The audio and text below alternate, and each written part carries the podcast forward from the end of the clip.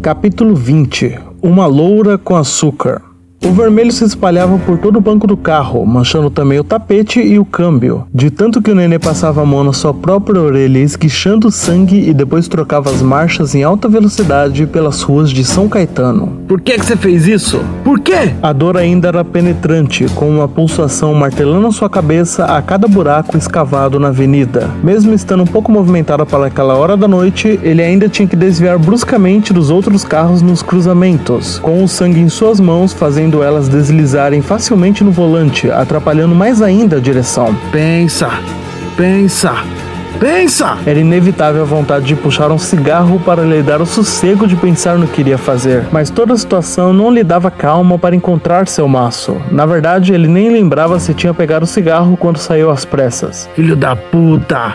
Filho da puta! A respiração começava a falhar, a visão começava a fechar. Uma hora ele teria que parar. Já estava quase chegando. A situação não poderia ficar pior. Que filho da puta! O nenê berrou sozinho no carro, abrindo ao máximo sua boca com um cavanhaque grisalho manchado de sangue. Ele dava socos desesperados no banco traseiro do seu escorte, que estava cheio de lençóis brancos com algumas manchas vermelhas. Avistou finalmente o galpão de bebidas que ficava nos fundos do bar do seu Ademir. Aquele mesmo que ele começou todos os seus negócios em frente ao seu antigo motel Casablanca. O galpão tinha um portão de chapa metálica com 4 metros de altura em frente a uma calçada pequena, que logo foi ocupada pelo escorte vermelho do nenê derrapando na frenagem desesperada. Alemão! O nenê berrava enquanto saía do carro, tropeçando em si mesmo, indo em direção ao portão. Alemão! Deu duas porradas no portão, que vibrou por inteiro. Calma, calma! A voz do alemão respondeu de dentro do galpão, que logo abriu empurrando o portão para o lado. O que foi? A voz ficou mais grave ainda quando viu sangue. Sai da minha frente! O nenê não tinha paciência para explicações enquanto acelerava o escorte para dentro do galpão. Freou bruscamente de novo e saiu todo torto do carro, mas mantendo o passo até chegar ao seu escritório. O alemão fechou o portão às pressas, mas antes verificou se algum transeunte àquelas horas da noite teria visto aquilo.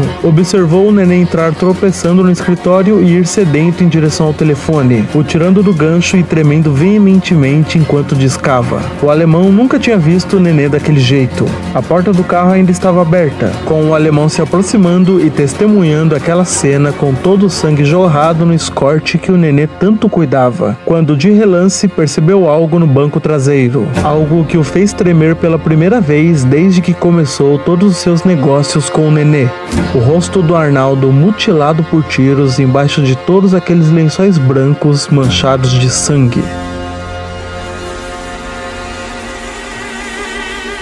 Algumas horas antes dos últimos ocorridos, o Arnaldo acabava de receber o telefonema do neto, pedindo para ir no motel de Mauá levar o dinheiro desse mês para o nenê. Pegou seu carro, um Fusca 1967 azul marinho, que, claro, estava todo mutilado com várias peças faltando, por ser o carro que geralmente ficava na oficina mecânica para todos pegarem emprestado. O caminho do sul de Santo André para Mauá era simples, podendo ser feito pela via principal que ligava as duas cidades em menos de 20 minutos minutos, mas o Arnaldo preferiu pegar uma rota menos visada pela polícia, passando por dentro de vários bairros residenciais até o endereço passado pelo neto para o motel do Nenê. Os dedos batucavam no volante com aquela noite quente de verão, que logo iria acabar na entrega sendo feita rapidamente e o Arnaldo podendo dormir tranquilamente em sua casa. Chegou no endereço proposto e logo viu uma placa luminosa indicando a entrada do motel, que aparentava não ter tanto movimento. A placa apontava para uma viela escura com uma portaria para carros nos fundos, possivelmente feita para casais que queiram visitar as dependências sem serem vistos. Ele já tinha entregado o dinheiro da semana para o neném em outros motéis, mas nunca em um que não tivesse ao menos uma entrada para pedestres, como esse no caso. Entrou de carro na portaria, falando que era só uma entrega rápida, entrando sem problemas no pátio do estacionamento e observando que não tinha nenhum escritório nos fundos. Com isso, fazendo ir até a recepção do motel para encontrar o nenê. Claro que antes ele pegou no carro a bolsa do dinheiro, que nesse caso caso era uma bolsa de isopor grande e cúbica, feita originalmente para transportar pizzas pelos motoboys, mas com Arnaldo achando esse um disfarce ideal para a grande quantia que transportava naquele dia. Boa noite, senhorita, disse com o máximo de educação que conseguia ter ao chegar na recepção. Senhor, já fechamos por hoje, respondeu a recepcionista jovem, bonita e educada. O horário para hoje foi só até as 10 para a manutenção dos quartos, indicou com o um dedo para uma pequena placa no balcão da recepção. Não, é que eu tenho uma entrega para fazer para o Nenê. O Arnaldo não sabia se ela realmente trabalhava para o Nenê ou se era apenas uma recepcionista ingênua. Nenê? Entrega de quê? Ela se levantou da cadeira que estava sentada. É, é só a entrega que eu vim fazer. O Arnaldo levantou a mala do dinheiro, que na verdade era uma mala de pizza. Ah, sim, eu sempre esqueço que também chamou seu Alfredo de nenê. Ela disse muito simpática, com um sorriso no rosto. Sim, ele pediu alguma coisa para comer. Pode entregar lá pelo elevador. Apontou para a lateral da recepção. É a primeira porta da cobertura, terceiro andar. O Arnaldo respondeu com um sinal de cabeça em agradecimento, percebendo que realmente a jovem moça era apenas uma recepcionista ingênua. Apertou o botão da parede para chamar o elevador, que chegou na hora certa. O elevador não tinha música, mas a cena sim, com Arnaldo entrando e apertando o último andar do prédio.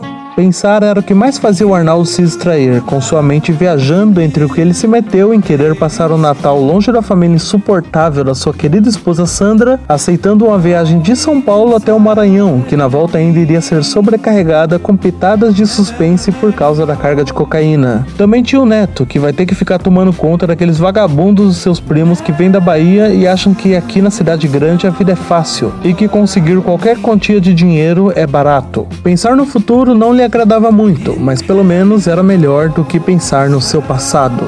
A porta do elevador se abriu. Logo percebeu que a única porta próxima ao elevador era a de um escritório, que estava um pouco aberta, talvez porque o Nenê sabia que o motel estava vazio para manutenção, assim não precisando se preocupar muito com a segurança. Ele ouviu alguns sons vindo lá de dentro, parecendo vozes falando bem baixo. Abriu a porta lentamente e viu que o pequeno escritório estava vazio, mas com o barulho continuando a vir de uma outra porta dentro do próprio escritório, com Arnaldo percebendo claramente a situação. O Neto um dia tinha contado para ele que pegou o nenê no flagra com uma garota de luxo em um dos seus escritórios, que sempre eram anexados a um quarto privado. Notou na hora que esse era o caso parecido por causa do barulho da cama batendo na parede e os gemidos femininos em alto nível. O filho da puta realmente é fudido pensou Arnaldo enquanto procurava uma cadeira para sentar na frente da mesa do escritório, não querendo atrapalhar a felicidade de um recente amigo. Acendeu um cigarro para esperar a ocasião correta enquanto analisava o escritório e pensava na história que isso iria gerar quando a contasse para o neto, abrindo um sorriso largo no rosto. Viu que os gemidos continuavam, mas começaram a ficar mais baixos. Parecia que tinham acabado. Olhou ao redor e viu que tinha uma campainha de balcão na mesa do nenê, talvez colocada ali para ocasiões como essa. Continuou com um sorriso no rosto e tocou a campainha umas três vezes até perceberem que ele estava ali. Amor, deve ser a pizza. Pega lá pra gente. O nenê disse com uma voz cansada, sem muito fôlego entre as palavras. Claro, amor. Ela respondeu baixinho de uma maneira doce. O sorriso ainda não tinha saído do rosto do Arnaldo, que já preparava aquele boa noite, todo debochado para a moça que acompanhava o nenê. Quando a porta do quarto se abriu e o sorriso do Arnaldo, como um relâmpago, sumiu de seu rosto ao ver aquela cabeleira loura que estava no quarto do nenê a Letícia, querida esposa do neto, que no impulso só conseguiu gritar: Arnaldo! Ela vislumbrou os olhos de maníaco do quase cunhado se arregalando ao levantar da cadeira em um pulo, com a Letícia apenas conseguindo fechar a porta e começar a gritar no quarto. Não era hora de pensar, não era hora de tentar entender, apenas era hora de agir. O Arnaldo começou a tatear as costas, procurando onde sempre guardava seu revólver na cintura da calça jeans, mas por não se preocupar tanto naquele dia, o deixou no carro. Lembrou que ainda estava com os cintos de prender armas na canela, se abaixando para levantar uma das pernas da calça, tateando e encontrando o pequeno revólver 22 que ele sempre levava consigo. Levantou em um pulo e logo foi recebido pelo nenê o encarando na porta do quarto com o revólver nas mãos, não pensando duas vezes antes de abrir fogo contra o Arnaldo. Um tiro silenciou todo o ambiente.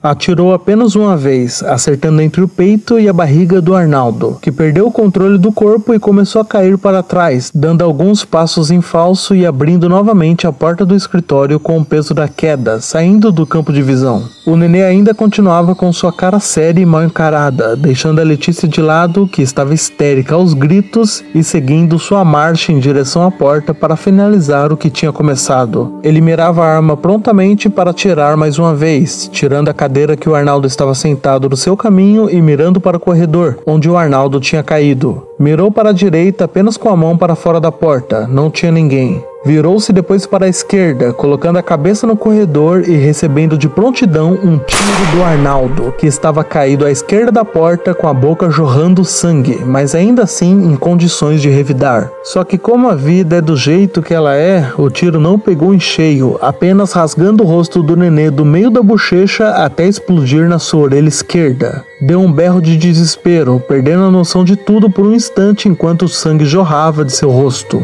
Tomado pelo impulso, o nenê puxou o gatilho do revólver até descarregar o restante das balas no peito, barriga, pernas e cabeça do Arnaldo, que não podia fazer mais nada além de continuar deitado e esperar a dor passar e ela passou rápido, com o corpo do Arnaldo banhado de vermelho no chão de carpete, não apresentando mais nenhum sinal de vida, sendo velado de imediato pelos gritos de desespero e histeria da Letícia, que foram as únicas coisas que continuaram a ecoar naqueles corredores de motel.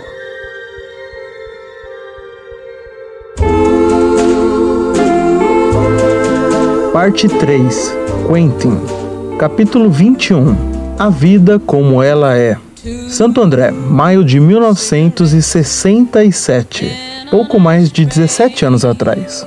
Andando pelas calçadas irregulares do centro da cidade, estava o pequeno Pedro com pouco mais de dois anos de idade, olhando com um olhar de criança para os grandes prédios e também para o chão, enquanto era puxado aos braços pela sua mãe, Letícia, beirando seus 23 anos, com seus cabelos loiros sobre o lindo rosto sendo manchados pelas suas lágrimas juvenis. A blusa de manga comprida servia de lenço improvisado para a ocasião, enquanto ela apertava o passo, e o Pedro apenas observava o mundo sem entender entender como ele funcionava. Chegaram em um pequeno bar na esquina de um calçadão, com a Letícia pedindo para o Pedro a esperar em uma mesa do lado de fora enquanto ia no bar comprar algo. Chegou até o balcão com as lágrimas já secas, mas com os olhos ainda um pouco avermelhados. Oi, bom dia, disse inocentemente. Qual cigarro vocês têm? Olhava para o alto onde ficavam os maços, chamando a atenção de alguns outros no bar. Logo o velho balconista atendeu a garota, que comprou o cigarro da embalagem que achava mais bonita, pagando e perguntando onde poderia acendê-lo, com o balconista apontando para um isqueiro amarrado por uma correntinha na lateral do bar. Ela agradeceu e logo sacou um cigarro do maço, sem muita habilidade, pegando o isqueiro e tentando acender o cigarro na boca. Tentou uma vez, duas, três. Quer o meu para acender? Disse a voz de um homem oferecendo um isqueiro entre os dedos. A Letícia levantou o olhar e percebeu que era alguém que ela não conhecia. Era um nenê.